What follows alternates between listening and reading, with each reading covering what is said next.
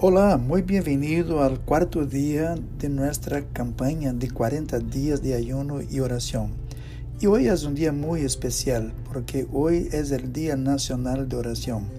Desde el año 1952, por una resolución del Congreso de Estados Unidos y transformada en ley por el entonces presidente Harry Truman, todo primer jueves del mes de mayo es el Día Nacional de Oración. De manera que yo hago uso de la palabra del apóstol Pablo en 1 Timoteo capítulo 2, que dice así. Así que recomiendo ante todo que se hagan plegarias, oraciones, súplicas y acciones de gracias por todos, especialmente por los gobernantes y por todas las autoridades, para que tengamos paz y tranquilidad y llevemos una vida piadosa y digna.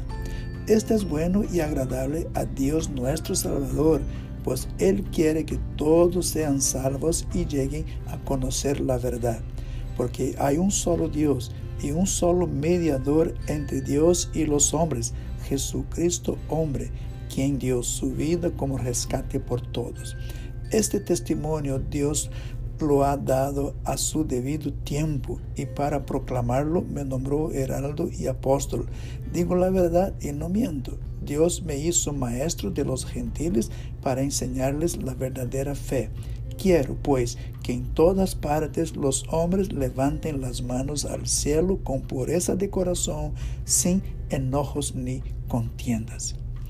Que Dios te bendiga en tu tiempo devocional en el día de hoy.